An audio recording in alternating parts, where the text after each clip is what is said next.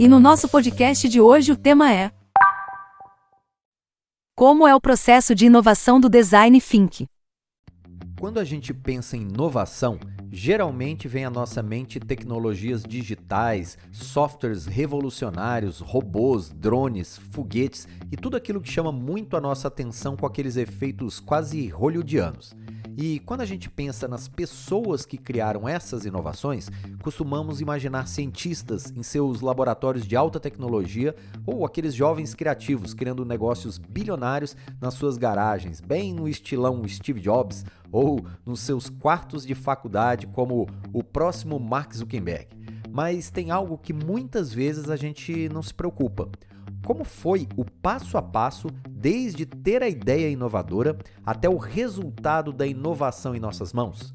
Quanto tempo demora um aplicativo disruptivo para ser lançado nas lojas de aplicativo? E você já parou para pensar quantas pessoas foram envolvidas no processo de desenvolvimento desses aplicativos? E mais, quais ferramentas e quais técnicas foram aplicadas até essa ideia se materializar? Tem uma frase que me faz lembrar momentos como esse. É de um ator e cantor americano chamado Ed Cantor. Na virada do século 20, ou seja, quase 100 anos atrás, ele disse: Levei 20 anos para fazer sucesso da noite pro dia. Que pensamento, hein? Bem, eu não posso afirmar que tudo que foi criado nos últimos tempos foi resultado da aplicação de métodos superestruturados e do uso de excelentes ferramentas, mas tenho certeza de que pessoas criativas que aplicam processos de inovação bem estruturados e ainda utilizam ferramentas corretas terão muito mais chances de sucesso. Você não acha? Olha só, pensa aqui comigo. Quem você acha que leva uma medalha de ouro em uma Olimpíada? Um competidor cheio de vontade e determinação e mais nada? Ou um competidor que, além dessa vontade e dessa determinação, usa os melhores equipamentos e aplica as melhores técnicas? E é sobre esse pensamento que esse podcast trata. Quando o nível de inovação e de competitividade é muito alto, talvez vontade e determinação podem não ser suficientes.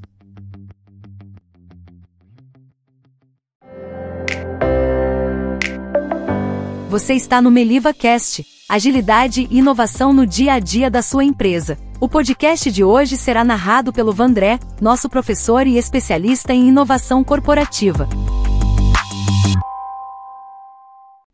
E agora, vamos pensar na palavra design. Mas essa palavra deve estar associada aos negócios. Olha só esse pensamento. Eu, Vandré, tenho formação em engenharia e, como engenheiro, aprendi a resolver problemas considerando o equilíbrio entre três variáveis: a segurança, a eficiência e a economia.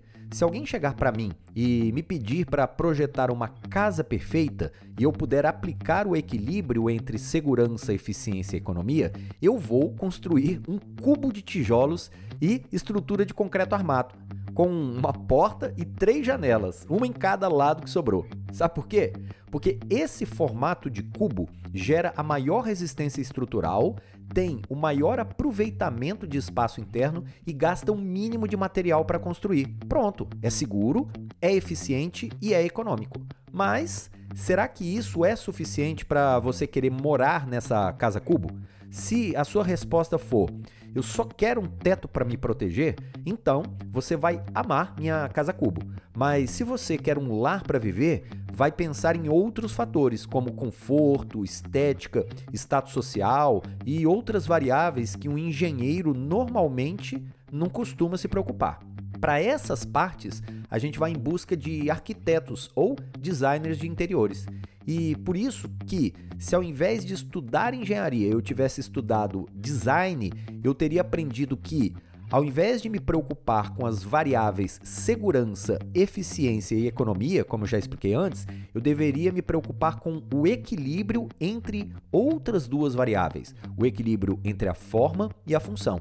E para equilibrar a forma e a função, eu jamais projetaria um cubo para você, porque a forma desejada por você provavelmente seria outra, e a função esperada iria, com certeza, além de somente um teto para te proteger.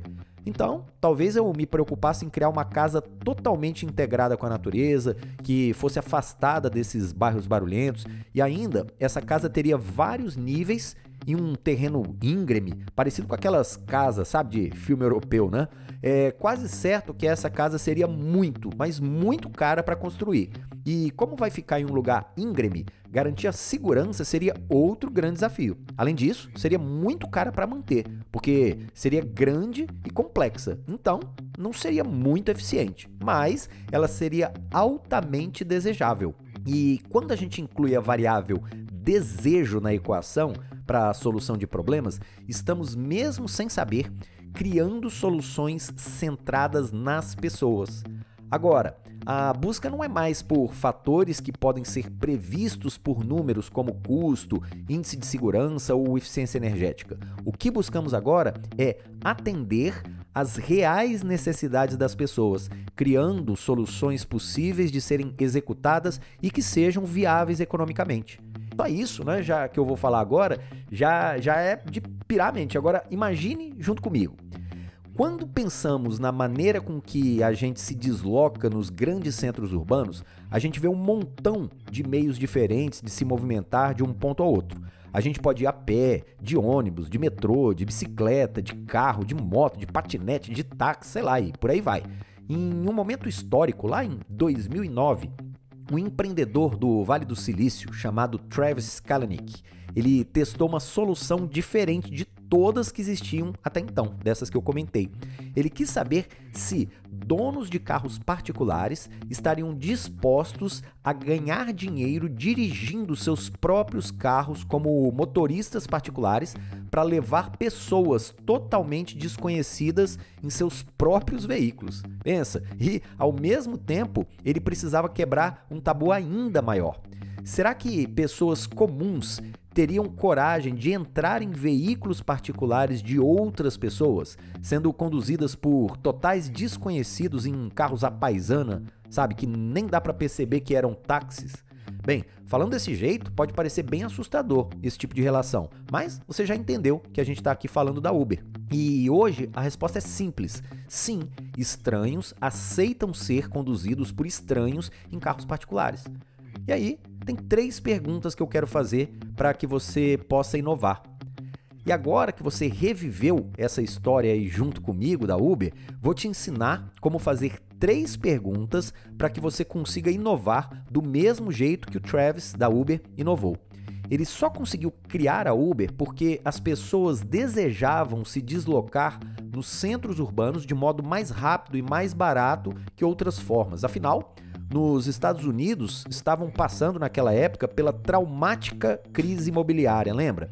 Além disso, com o surgimento dos aplicativos para smartphones, a tecnologia para chamar um motorista particular passou a ser algo possível. Ao mesmo tempo, o negócio pareceu viável economicamente. Olha o que eu acabei de dizer agora. Eu disse que é viável e não lucrativo. Lembre-se que a Uber jamais foi lucrativa até hoje. Mas Vamos lá para as três perguntas que você precisa saber antes de inovar. Responda aí mentalmente essas três perguntas exatamente na ordem que elas vão aparecer. Primeira pergunta: As pessoas querem se deslocar nos centros urbanos de maneira mais rápida e econômica? Sim ou não? A minha resposta particular é sim. Segunda pergunta: Existe uma nova tecnologia que permite tornar esse deslocamento mais rápido e mais econômico? Sim ou não? A minha resposta também é sim para essa. E terceira e última pergunta: o negócio criado a partir dessas tecnologias é, e para essas pessoas em questão será economicamente viável? Sim ou não? A minha resposta é sim. Né? Imagina aí motoristas ganhando dinheiro dirigindo seus carros e pessoas economizando, né? ao invés de comprarem seus carros próprios. Se a sua resposta também foi sim para todas, você seguiu a sequência da solução dos problemas centrados no ser humano. E se você avançar para a próxima pergunta, somente depois que validar a pergunta anterior, você vai criar uma solução baseada na abordagem do design thinking. O design thinking pode ser explicado de forma simples como design centrado no ser humano. Em inglês, a gente chama isso de human centered design No nosso português, a gente traduz para design centrado no ser humano. E como a inovação jamais para, em épocas de pandemia aí causada pela Covid-19, uma nova revolução da mobilidade urbana aconteceu em todo o planeta. A partir dessa nova era que a gente vem passando, quando nos perguntamos, né, ou quando a gente pergunta para muitas pessoas como elas preferem se deslocar, uma parte considerável dessas pessoas responde que hoje o ideal é não se deslocarem. Olha que loucura isso, pelo menos para Uber, né? Ela deve estar tá bem assustada com esse modelo de mobilidade que é não se movimentar mais, não se deslocar mais entre as cidades. Ou seja, a Uber, que em anos anteriores colocou em xeque a maioria dos modais tradicionais, como táxis, transportes coletivos, motos e carros particulares, agora está sendo vencida por outras empresas de não mobilidade, como os aplicativos de bancos, os aplicativos de delivery, as plataformas de videoconferências como Zoom, Microsoft Teams, Google Meet e até mesmo na indústria do entretenimento, pelas lives de artistas no YouTube e stream de filmes, por exemplo, lá no Netflix. Então, quem iria imaginar que as pessoas estão resolvendo seus problemas de mobilidade não se deslocando? Então, vamos voltar naquelas três perguntas novamente. Primeira pergunta: as pessoas querem trabalhar em casa sem precisarem pegar trânsito e sem se exporem a risco de saúde? Muitas sim. E eu, por exemplo, faço parte desse grupo, né? Só para constar aqui. Segunda pergunta: existem novas tecnologias que permitem às pessoas trabalharem das suas próprias residências? Sim, olha só você escutando esse podcast agora. E pode ser de qualquer lugar com acesso à internet. E terceira e última pergunta: o negócio criado a partir dessa tecnologia e para essas pessoas será economicamente viável? Bem, por exemplo, veja o sucesso e a lucratividade que essas plataformas digitais, todas essas que eu acabei de comentar, acabaram alcançando nesses últimos anos. Note que a resposta não é sim para todas as pessoas do planeta, mas será sim para uma parcela tão grande que vale a pena criar negócios para esse novo mercado inexplorado. Lembra quando a gente falou aí sobre a estratégia do Oceano Azul em outros podcasts? E para gente caminhar no nosso grande entendimento desse podcast, eu vou te explicar como funciona o processo de inovação do design thinking. Antes, é importante você saber que aplicar o design thinking para inovação não se limita, obviamente, a responder essas três perguntas, viu? Infelizmente, as coisas não são tão simples assim. Além de mudar o modelo mental para colocar o ser humano no centro do negócio, as empresas tradicionais, tá? Só para constar, não fazem isso de forma espontânea, né? Que é colocar o ser humano no centro do negócio, mas mesmo assim a gente deve seguir um processo estruturado e consistente para a gente poder transformar a boa vontade em inovar em técnica estruturada e com evidências científicas de que estamos progredindo. Para isso, a empresa que deu origem a esse pensamento, que culminou na abordagem do design thinking, sugere que alguns passos sejam cumpridos. A Ideal, que é essa empresa aí que desenvolveu o design thinking, defende que um processo consistente seja seguido.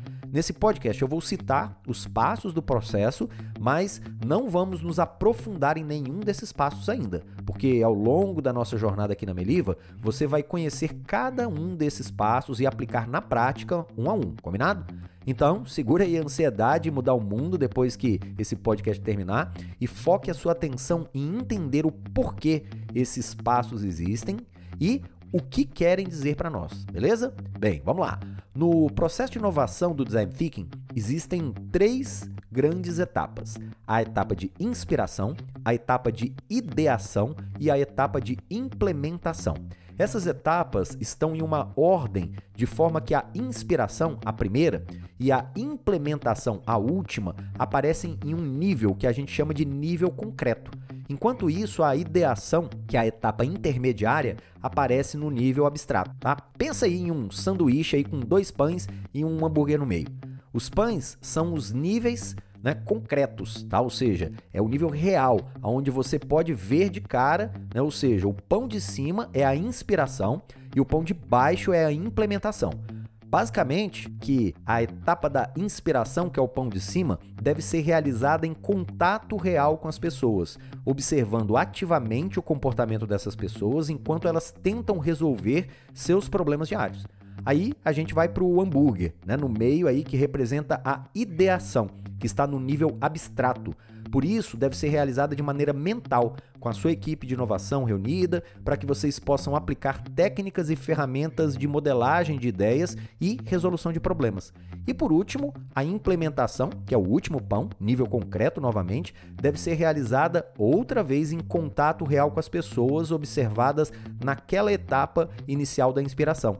Então a gente pode resumir esse pensamento afirmando que o design thinking começa e termina no mundo real, que é o que a gente chama de mundo concreto. E a parte intermediária acontece no mundo imaginário, é o nosso mundo abstrato. E tudo termina novamente né, nesse mundo aí real com a implementação.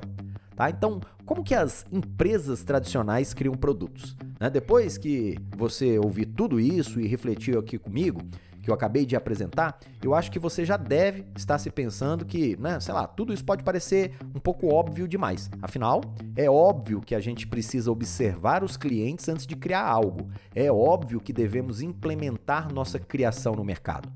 Até pode parecer óbvio, mas não é assim que as empresas tradicionais lançam produtos no mercado.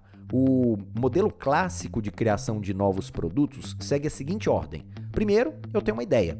E segundo, eu imagino a solução e depois já vou lá produzir e lançar essa solução no mercado. Ou seja, o processo tradicional de desenvolvimento de negócios e produtos ignora a etapa de inspiração e já começa na etapa da ideação.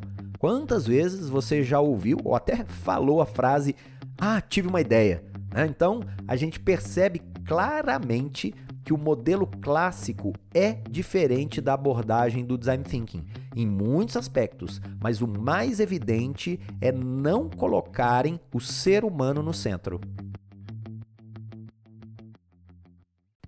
Nesse podcast, você viu que, na verdade, classicamente o ser humano é ignorado no processo tradicional de criação de novos produtos e serviços. Mas eu não quero polemizar nesse podcast. E por isso a gente precisa ter bom senso em tudo que a gente fala por aí, não acha? E com certeza há centenas e centenas de empresas no mundo todo que nasceram com uma abordagem tradicional, fizeram tudo seguindo esse passo a passo clássico e mesmo assim são grandes sucessos de marca e com produtos excelentes. Mesmo assim, eu resgato aquela reflexão que fiz no começo desse podcast, quando disse que hoje, devido à concorrência cada vez mais acirrada, boa vontade e determinação né, e um comportamento totalmente tradicional podem não ser suficientes.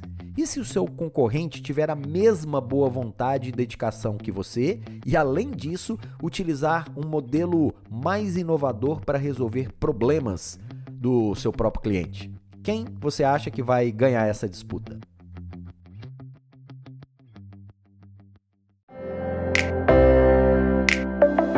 Muito obrigada a você que ficou com a gente até aqui. O podcast de hoje foi narrado pelo professor Vandré Sales. Continue aprendendo aqui na Meliva. Até a próxima!